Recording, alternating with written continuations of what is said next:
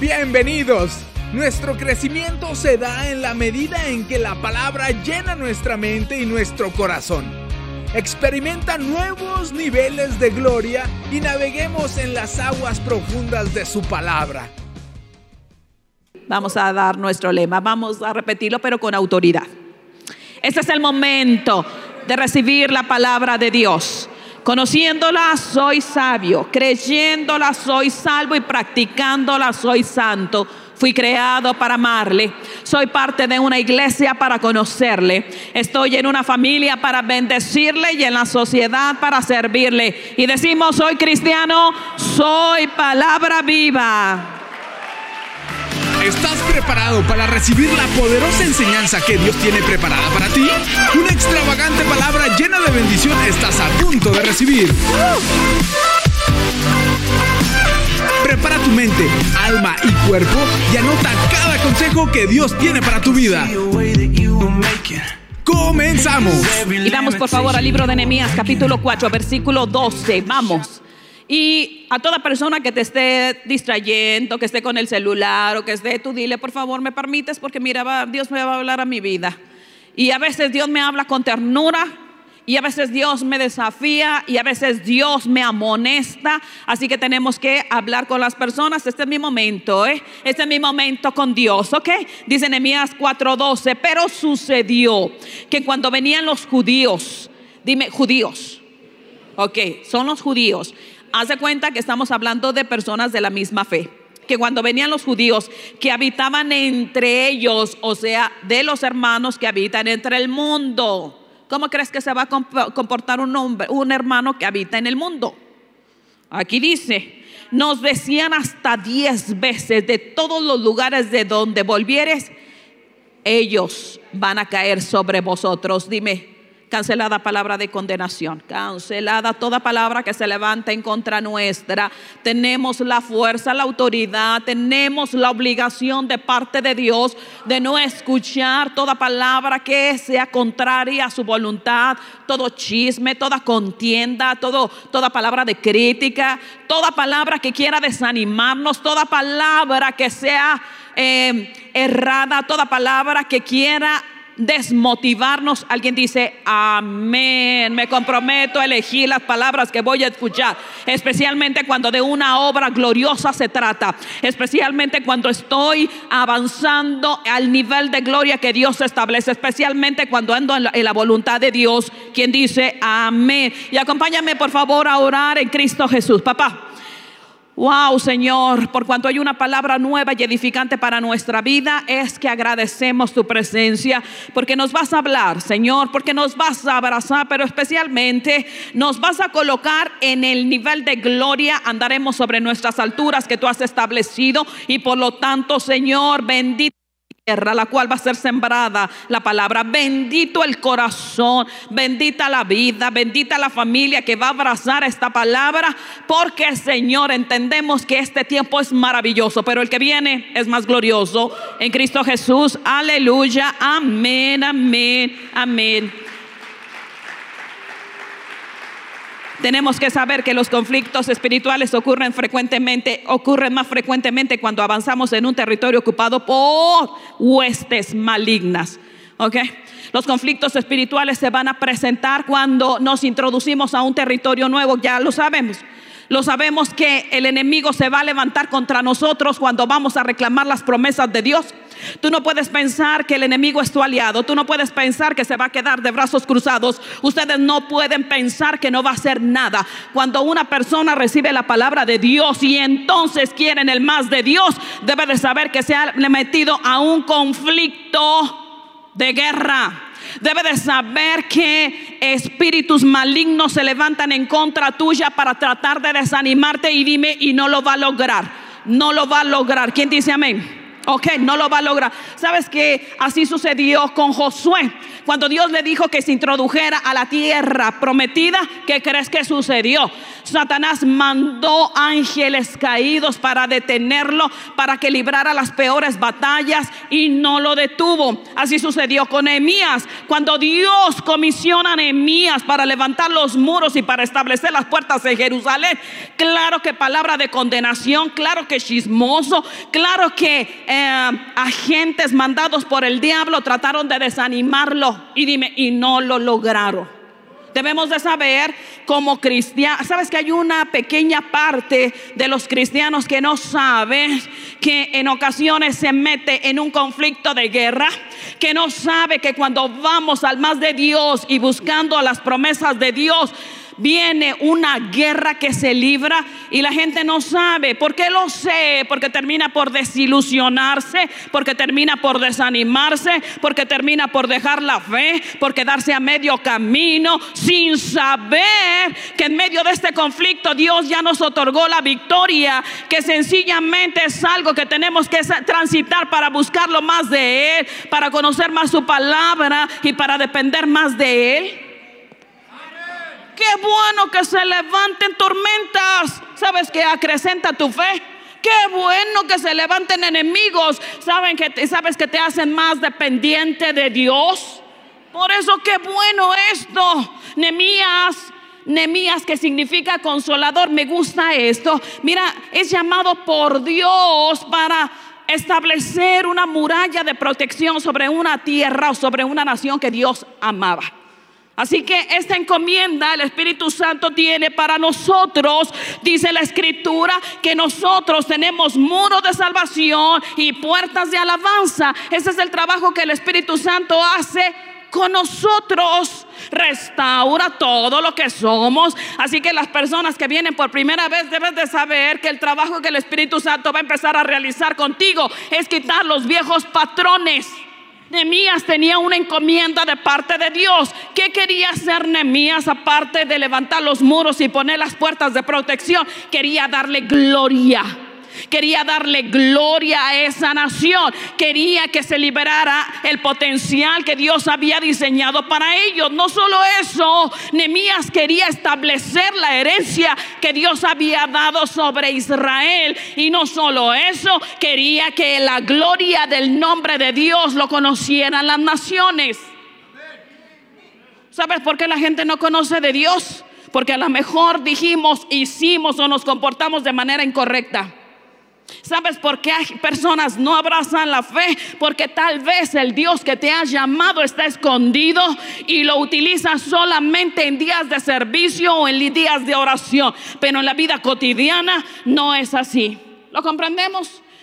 El Espíritu Santo viene a restaurar en nosotros un diseño que fue perdido con Adán y Eva.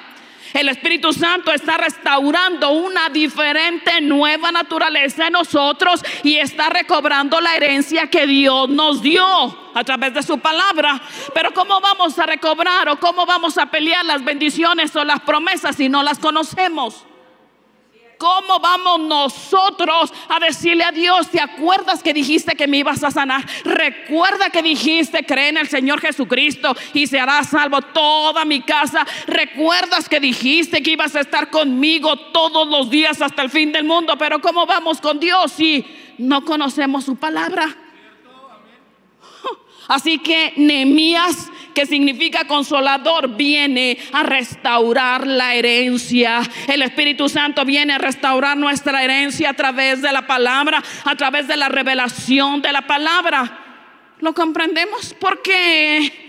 porque nos necesita, no, porque a través del poder que tenemos, manifestamos, a través de la nueva naturaleza le vamos a dar gloria a Dios y la gente va a conocer al Dios que estamos predicando, quien dice cierto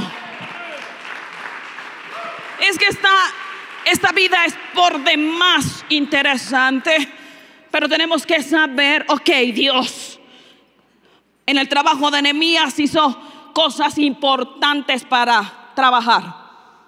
A veces pensamos que nuestra mayor fuerza o nuestra mayor diligencia son los asuntos espirituales. Pero yo no sé qué tantas bendiciones podemos perder si solamente nos dedicamos a la oración. Te voy a explicar, porque pastora, pero que no es el mejor ministerio, no. Y te voy a demostrar por qué. Qué bueno que nos dediquemos a la oración todos. Dile al que está al lado, ¿estás orando? No, dile, pregúntale, pregúntale, a ver qué te responde. ¿Estás orando? Todos debemos de orar. Toda la iglesia debe de profetizar como amo yo, como amo yo. El momento en el cual el cristiano entienda que tiene una grande unción a través de la palabra, que tiene un grande respaldo de Dios a través del decreto, a través de la manera en la cual habla, dirige. Como amo ese sentir. Más allá del rogo miserable es lo que Dios ha establecido, lo que se ganó en la cruz, lo que Dios ha diseñado para mí, el cúmulo de grandes bendiciones expresadas por Dios en este momento. Ya lo estamos viviendo. Haz una historia, haz un análisis, una lista de las cosas que te, todavía te faltan por vivir. Y quiero decir, ¿has sido saqueado? Si todavía en el cúmulo de bendiciones todavía algo no se cumple de parte de Dios, es que te han robado. Es que hemos permitido que el enemigo venga y se cuelgue de nosotros. Es que le, hemos dado entrada. Cualquier cosa que se llame, llámese finanzas, llámese salud, llámese familia, es que le hemos dado entrada. Nemías dijo, voy a absorber todo lo que es la naturaleza de las personas para que empiecen a funcionar. Porque esta obra no la hace un hombre, esta obra no la hace un líder, esta obra no la hace un grupo, esta obra lo hace todos los redimidos, perdonados, salvados, todos los que han entregado su vida a Dios. Esta obra la hace cada persona y cada familia.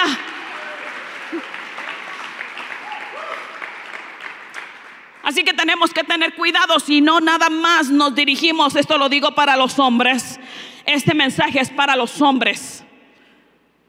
Si hay un hombre al lado tuyo, dile a la pastora te va a hablar, pon atención, dile por favor, ya para que es para ti esta palabra. Escúchalo bien. Sí es cierto. Amo si saben que los hombres se reúnen cada 15 días y este viernes se van a reunir ellos para estar orando. Qué bueno. Sí, se reúnen los viernes, creo que en el teatro, no me acuerdo en dónde, sí en el teatro a las 8 de la noche, para que tú vengas. Qué bueno. Oh, pero cuando viene el Espíritu Santo, no solo vas a querer orar, vas a querer accionar, vas a querer actuar, vas a querer traer a la familia, va a haber una fuerza en tu interior porque la oración provoca acción.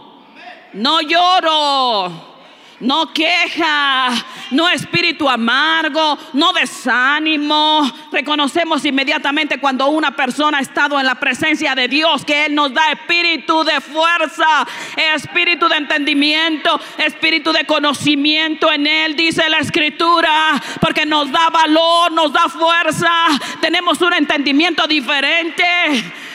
Eso hace una persona que ha estado en el secreto con Dios. Así que varones, para que no estés esperando que la mujer es la que te da consejo, para que no estés esperando que la mujer te unja, para que no estés esperando que la mujer lleve tus cargas, que la mujer salga a trabajar porque no tienes trabajo, para que no estés esperando eso porque eso es maldición.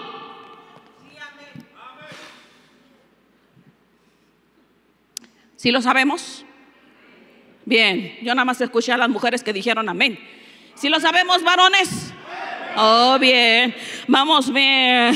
Así que dijo Nehemías, tengo que en medio de este ambiente, porque el ambiente que era, era así como que de apatía. Habían pasado demasiados años, los hijos estaban acostumbrados a, a la cautividad, a la esclavitud, así que no tenían ánimo para conocer algo diferente. Nemías pasaba por las calles y veía a los hijos jugando, acostumbrados a la miseria, a los adultos entretenidos en sus cosas. Y dijo Nemías, esto no está bien. Ni tu comodidad está bien. Ni tus éxitos están bien. ¿Quién dice sí? Ni siquiera esto está bien. Porque no importa que tengas una empresa si tu familia está alejada de Dios. No importa que te hayas sacado la lotería si tu matrimonio está destruido. No importa si tengas un nuevo carro si tus hijos están alejados. Y dijo Nehemías, estoy viendo el ambiente, estoy viendo lo que está sucediendo y tengo que empezar a dirigirlos. Y toma esta palabra de parte de Dios para empezar a dirigir tu casa, para empezar a dirigir tu vida. Dijo Nehemías, es necesario entablar conflicto. Yo no predico un mensaje de, ay, qué padre, mira, vamos cantándole a Dios. Una alabanza así como que, ay, me siento bonito, ¿eh? Qué bonito cantaron. No, no. Yo predico un mensaje en donde digan, entiendo que el enemigo está con todo. Yo me alisto. Yo me anoto. Yo soy parte del ejército de Dios. No soy soldado, soy un guerrero. Hay una diferencia. Soy un guerrero. Yo me alisto. Estoy aquí preparado porque no voy a decaer. Amén. Porque no voy a menguar. Y no me gusta, mujeres, las voces dulces. El enemigo se ríe de nuestras voces dulces. El enemigo se ríe de nuestra feminidad. El enemigo no quiere verte convertida en guerrera. Quiero decirlo, dejemos atrás estas situaciones que nos limitaban como mujeres, que nos hacían a un lado, que no nos escuchaban. Nuestra femineidad tiene que ser fortalecida por la vida de Dios para aprender a pelear, para agarrar el armamento y no tener miedo. Aleluya. Para ir por más de Dios. El diablo odia ver la restauración. Tú no vas a salir de aquí diciendo, ay, quiero buscar más de Dios y pensar que el camino va a estar lleno de rosas. Si tú decides, quiero el más de Dios, cueste lo que cueste, quiero decirte, se van a levantar huestes de tinieblas para tratar de detenerte y grítame, pero no lo va a lograr, pastora. No importa enemigos que se levanten contra mí, por un lado van a huir porque van a tener miedo. Pero no importa. Fíjate bien, cuando decimos seguir el más de Dios, ¿qué significa? Significa que hemos abrazado, queremos más, queremos más de Dios, queremos más buscarle, queremos más del Señor. Porque muchas cosas se puedan estar perdiendo simplemente porque no luchamos en fe. Dice la escritura que Nehemías le dijo al pueblo, miren, dejémonos de cosas, ¿eh? Aquí no somos los débiles y los fuertes. Aquí toda persona se pone en el muro y empiece a trabajar y adorar.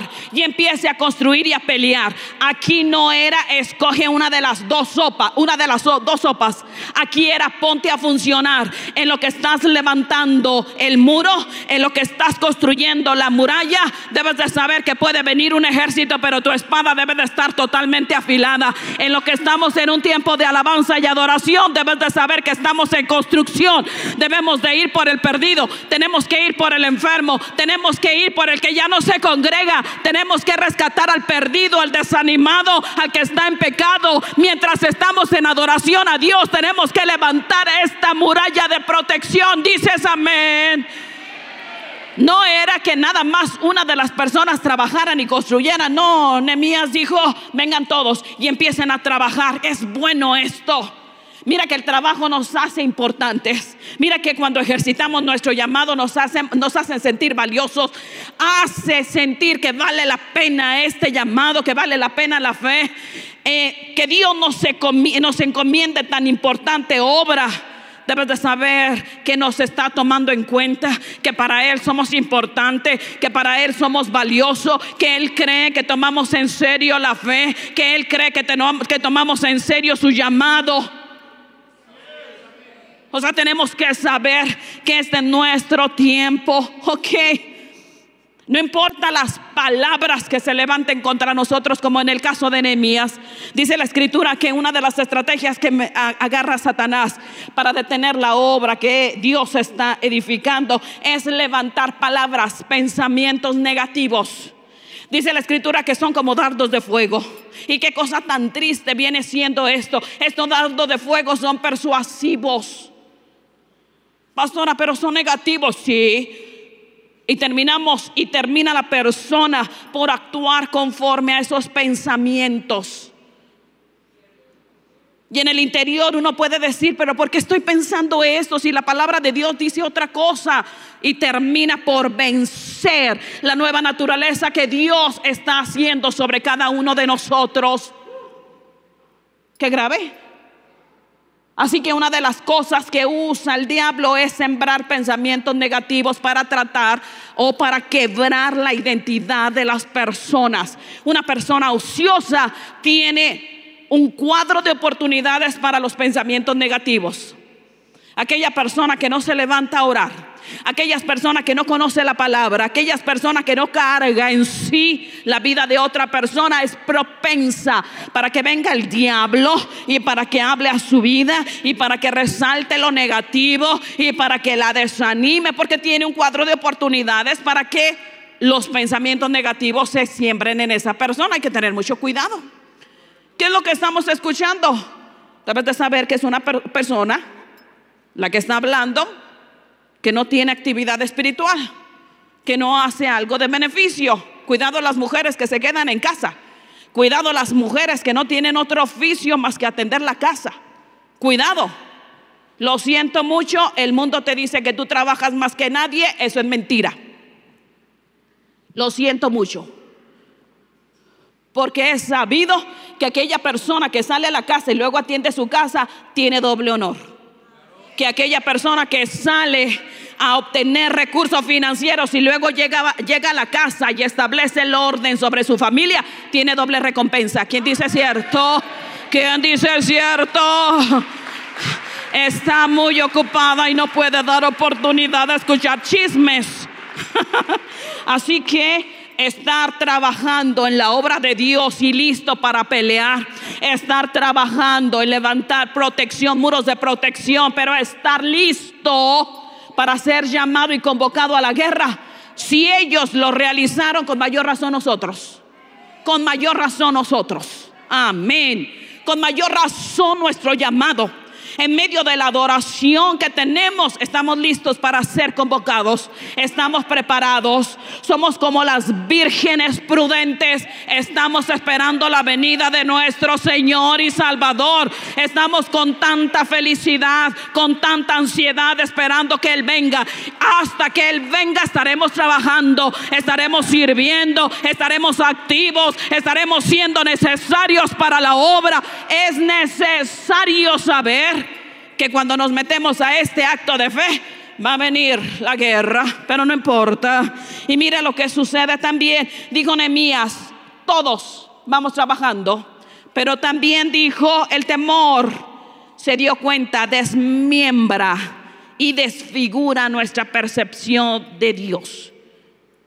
Y Nehemías supo lo principal que se siembra en una obra para tratar de detenerla viene siendo el temor, la preocupación, la, ansiedad. Cosas que no tienen que ver con el Espíritu de Dios. Y ya sé que esto no proviene de Dios, porque no lo echamos fuera? Si Dios no nos ha dado espíritu de temor, de cobardía, ¿por qué no lo echamos fuera? Nemías supo, estos están tan cómodos en lo poco que conocen, en lo poco que han recibido que no alcanzan a percibir que es momentánea la guerra, pero que la recompensa va a ser abundante. Que es por poco tiempo el proceso, pero a su postrer estado va a ser más de, de mayor gloria. Que no sabía. El temor es terrible. Y qué cosa tan interesante. ¿Sabes qué es socialmente aceptable? Si tú te encuentras aquí a una persona y te dice, estoy preocupado, en lugar de reprender ese espíritu, tú lo abrazas. O si alguien te dice, tengo temor, mañana voy a ir con el médico, en lugar de reprender y sacar ese espíritu que se está posicionando de la persona, dice, ¿me permites orar? ¿Por qué vas a orar? En la iglesia es socialmente aceptable, pero no sabes que el temor es un asesino serial. No sabemos que acaba con la fe y que provoca enfermedades. ¿Alguien lo está comprendiendo? No sabes que tener miedo al problema financiero, tener miedo al conflicto familiar, hace que nos robe la potencia para actuar conforme al llamado de Dios, que no vamos a recibir cosecha, que no vamos a tener fruto y lo único que va a hacer es que nos aleje de su bendita presencia, de la presencia de Dios. El temor es terrible. Por eso el profeta Isaías escribe, dice, estarás lejos de opresión porque no temerás dice Isaías 54, 14. Estarás lejos de opresión porque no temerás. Y luego dice otra vez, qué interesante versículo, y de temor, dos veces, tres veces. Dice, porque no se acercará a ti. Wow.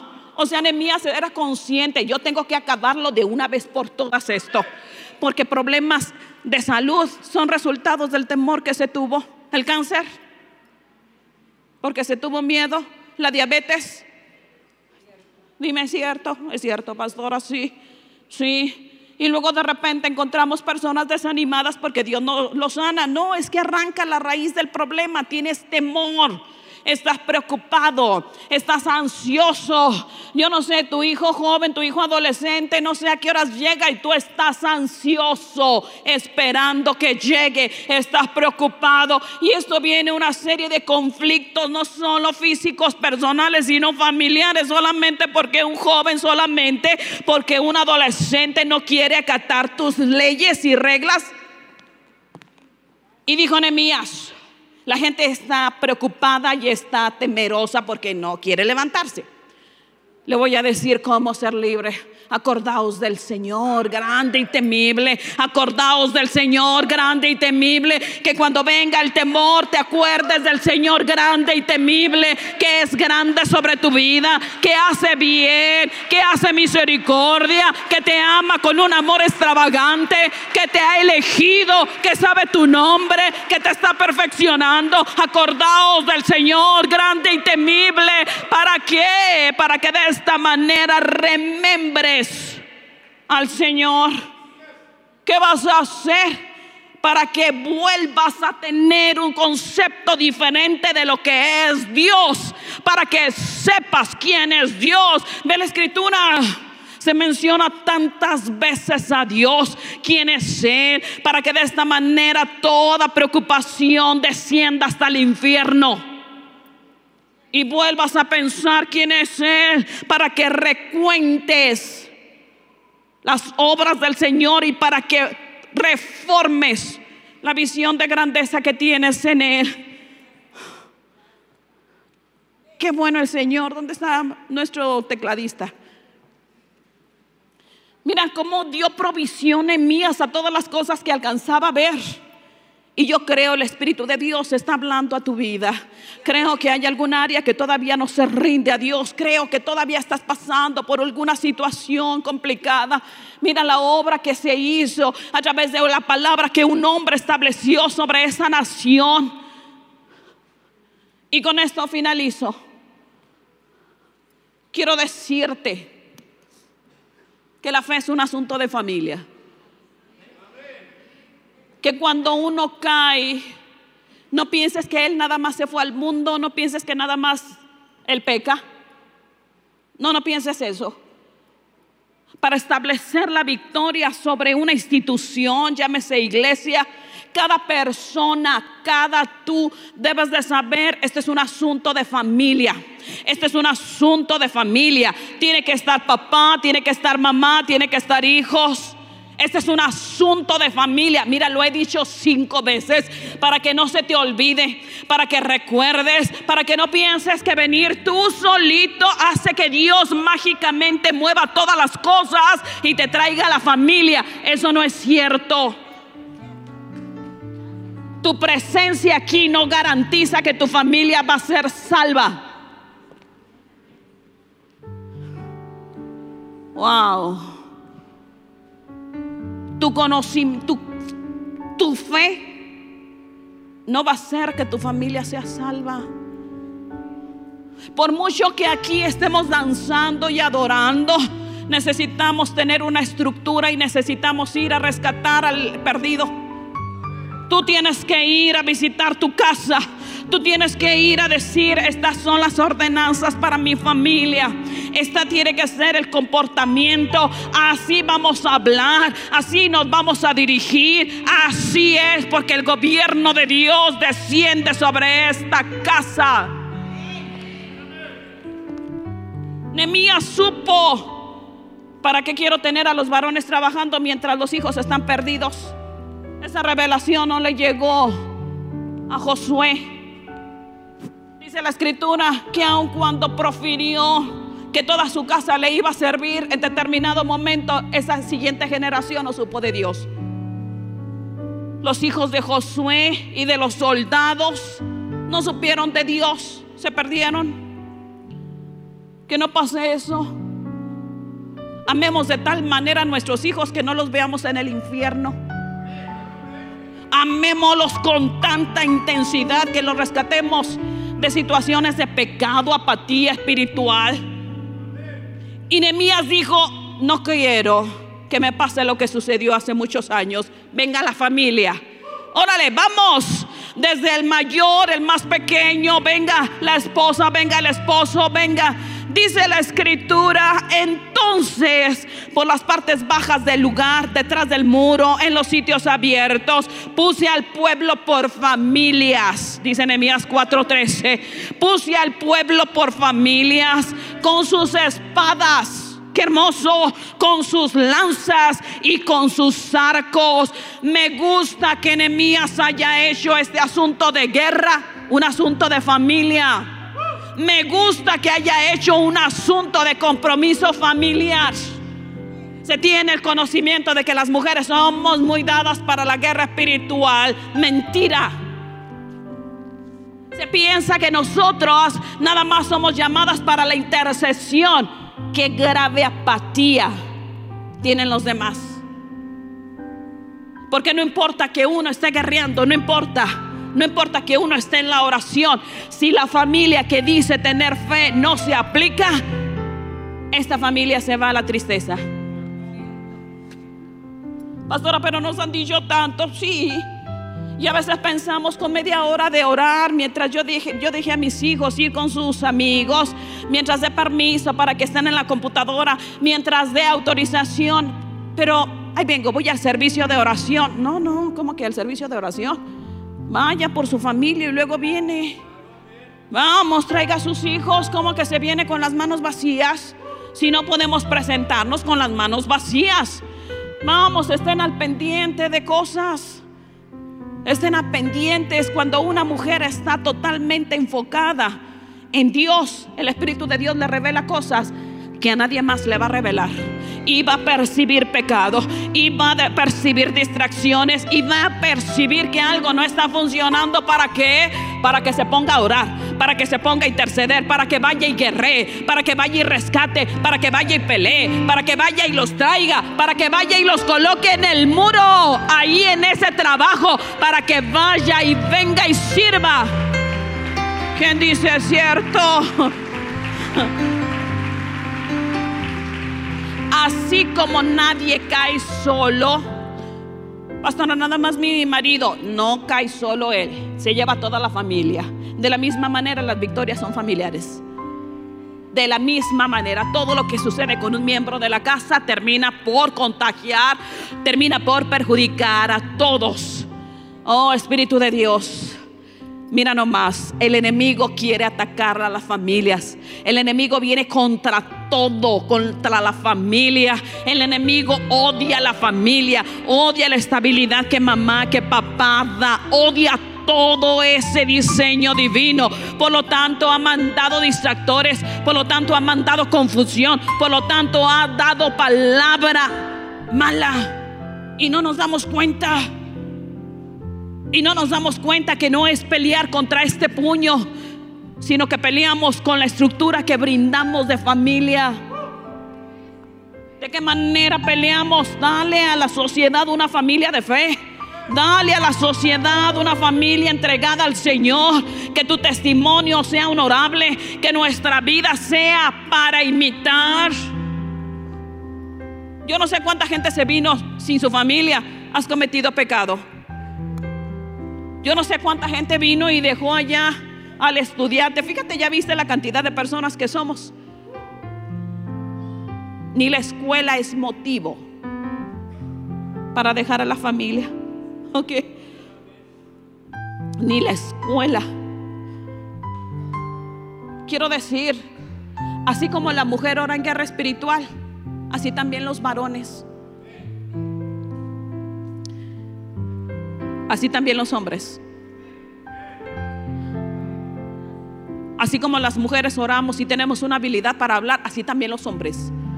Amén. Así que cuando vengan al servicio de oración, que sean los hombres los que van al frente, que sean los hombres quienes están marcando la pauta, que sean los hombres quienes más conocimiento de la escritura tienen, que sean los hombres quienes más profetizan, quienes sean los hombres quienes más de nuevo tengan es tiempo de cambiar los tiempos. Es tiempo de llevar presencia de Dios. Si el hombre y la mujer están en guerra, también los hijos. También los hijos. No diseñemos a nuestros hijos para ser frágiles. No los, no los salgamos débiles. No los hagamos como dice el pastor y es una palabra fuerte, pusilánimes. No que salga corriendo a las faldas de mamá. No, ¿qué te pasa? Suéltalo, que se caiga, que se golpee. Y no estoy hablando de que soy de otra generación. Estoy hablando de que estamos en un campo de batalla. Y a tu hijo se lo va a llevar el diablo si no lo entrenas desde pequeñito. A ver, hijo, estamos ahorita en un momento de guerra. ¿Sabes qué? Estamos en un momento de guerra. Pero no te preocupes. El Espíritu de Dios nos ha dado la victoria. Jesucristo está en esta familia. Así que aprenda a pelear, aprenda a guerrear. Lleve sobre sus hombros la carga espiritual empiece a dar empiece a guerrear. Tratamos de esconder a nuestros hijos de los conflictos. Yo no sé si tú utilizabas la comida para, o el comedor, o el tiempo de comida para hablar asuntos importantes. Así lo hicimos con los tinocos. Nada de que vamos a esconderle estas, no, no. No, no, son hijos varones. No, no, que sepan que hay una situación difícil.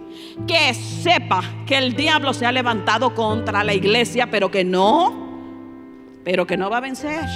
Que sepan aquí, que estén preparados, porque de alguna manera ellos van a llevar sobre sus hombros una familia que todavía no tienen, pero que Dios ya preparó para ellos. De alguna manera van a cargar un ministerio. ¿Quién dice cierto? Amén.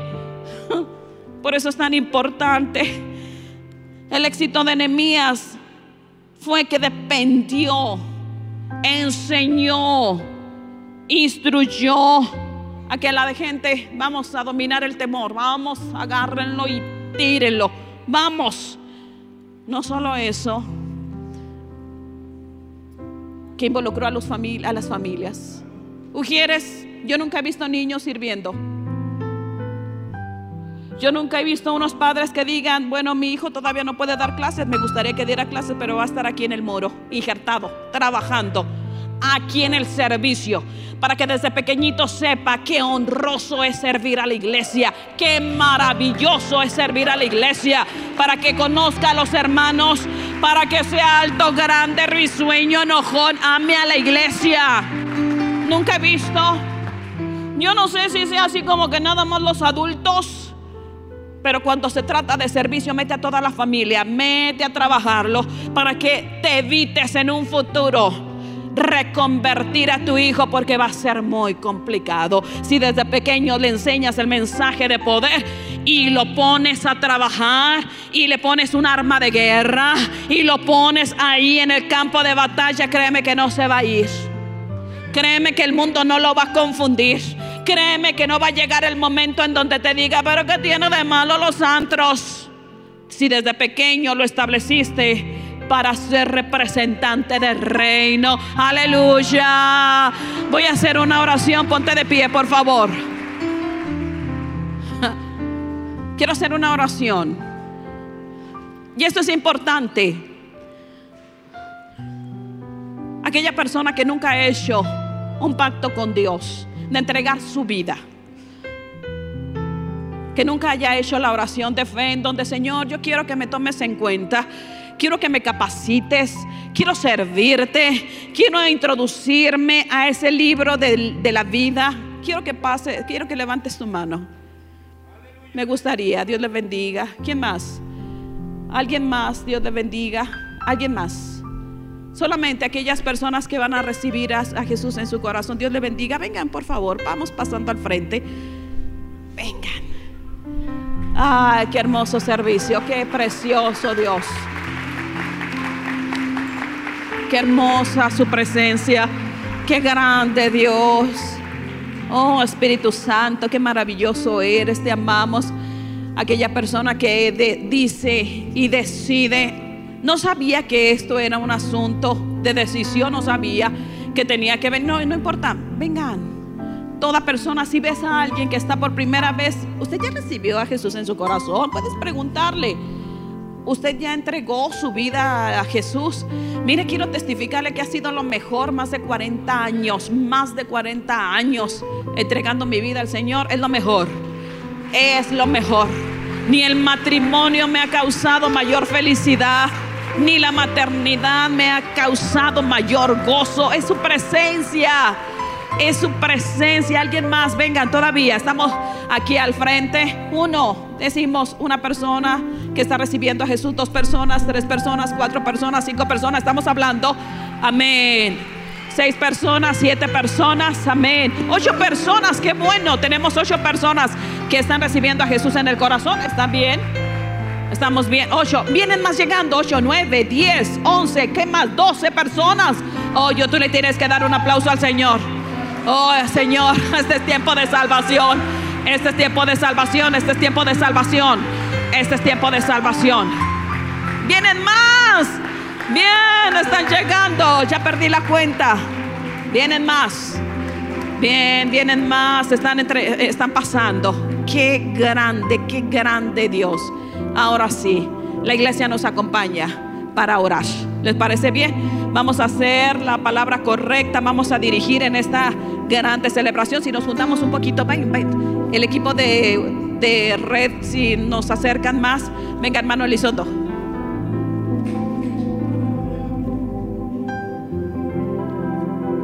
Gracias, pastora. Tremendo el mensaje que acabamos de recibir. ¿Qué les pareció, hermanos? Tremendo. Fíjense que estaba viendo el mensaje que nos decía la pastora, ¿verdad? Pues es una es un grito de guerra, ¿verdad? En donde debemos de levantarnos por nuestras familias, por nuestros hijos. Fíjense que el mismo versículo que nos estaba platicando la pastora, también quería comentarlo. Dice, no temáis delante de ellos, acordados del Señor grande y temible, y pelead por vuestros hermanos, por vuestros hijos y por vuestras hijas, por vuestras mujeres y por vuestras casas. Dice ahí que peleemos, hermanos. Qué bueno, gracias a Dios, a, las, a los que sí entendieron ese mensaje de traer a sus familias, a sus hijos y a todos para que vengan a recibir del Señor. Porque Dios va a desbaratar, va a desbaratar el consejo del enemigo, ¿verdad? Qué tremendo. Gracias, hermanos, porque ustedes pasaron, porque escucharon este mensaje en donde Dios tiene algo bien especial, bien precioso para con ustedes. Por fe van a entrar ustedes a ver el reino de Dios. Por la fe, porque ustedes van a creer con todo su corazón. Es el van a recibir al momento de que hagamos una oración, ustedes van a recibir a Cristo en su corazón. el Espíritu Santo va a entrar dentro de sus vidas y va a transformar sus vidas, va a cambiar sus vidas. Hágalo de veras de todo su corazón. Dígale, Señor, yo quiero tener un encuentro contigo, quiero tener una comunión contigo, quiero que cambies mi vida. Sí, dígale eso, vamos a orar, sí, cierre sus ojos, incline su rostro y dígale, Señor Jesús, perdóname, Señor, todos los pecados que he cometido delante de ti. Creo, mi Dios, que tú moriste en la cruz del Calvario por mis pecados. Creo, Señor, que tú tienes una nueva vida para mí. Te entrego mi vida. Cambia mi vida. Hazme una nueva criatura. Inscríbeme, Señor, en el libro de la vida. Quiero ser un hijo tuyo, un verdadero hijo tuyo. Haz la obra en mí y haz la obra también en mi familia. Te lo pido, mi Dios, en el nombre de Jesús. Amén.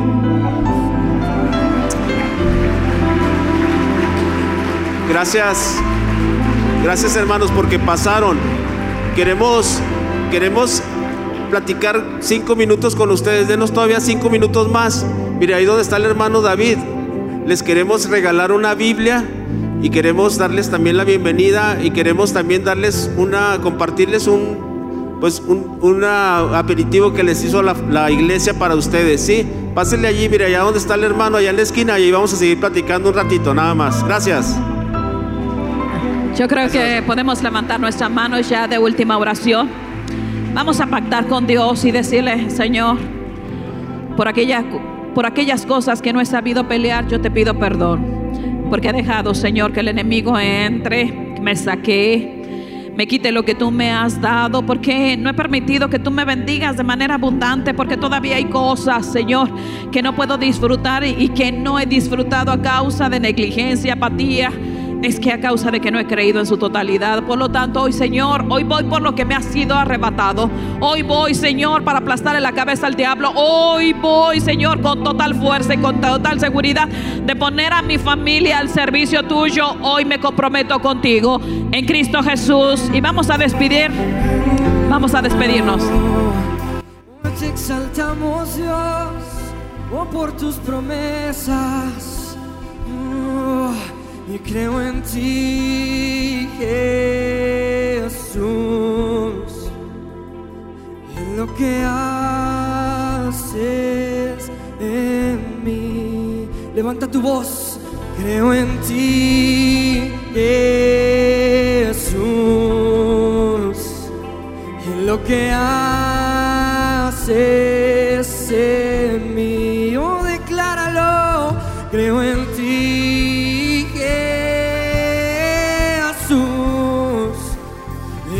que haces y en lo que haces en tu iglesia, Dios. Hoy creemos en ti, oh creemos en tu promesa, en tu palabra, oh Dios. Oh creo en ti, oh creo en ti, oh creo en ti,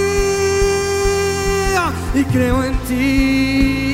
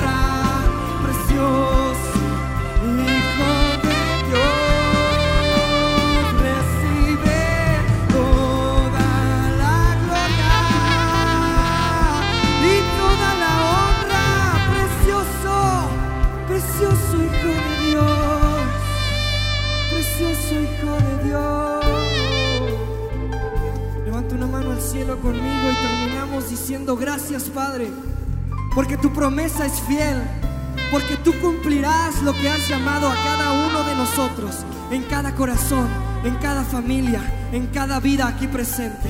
Que Dios les bendiga iglesia, nos vemos en las actividades de la semana, que tengan un buen domingo.